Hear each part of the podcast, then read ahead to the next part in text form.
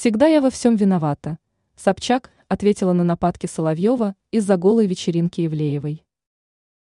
Российская журналистка Ксения Собчак прокомментировала критику телеведущего Владимира Соловьева, направленную в ее адрес. Немногим ранее Соловьев обрушился гневом на всех участников скандальной голой вечеринки блогера Анастасии Евлеевой. В числе гостей в том числе значилась 42-летняя телезвезда Ксения Собчак, о чем рассказывает Тархит. По заверениям журналистки, ее знаменитый коллега к ней, как всегда, несправедлив. Реакция Собчак.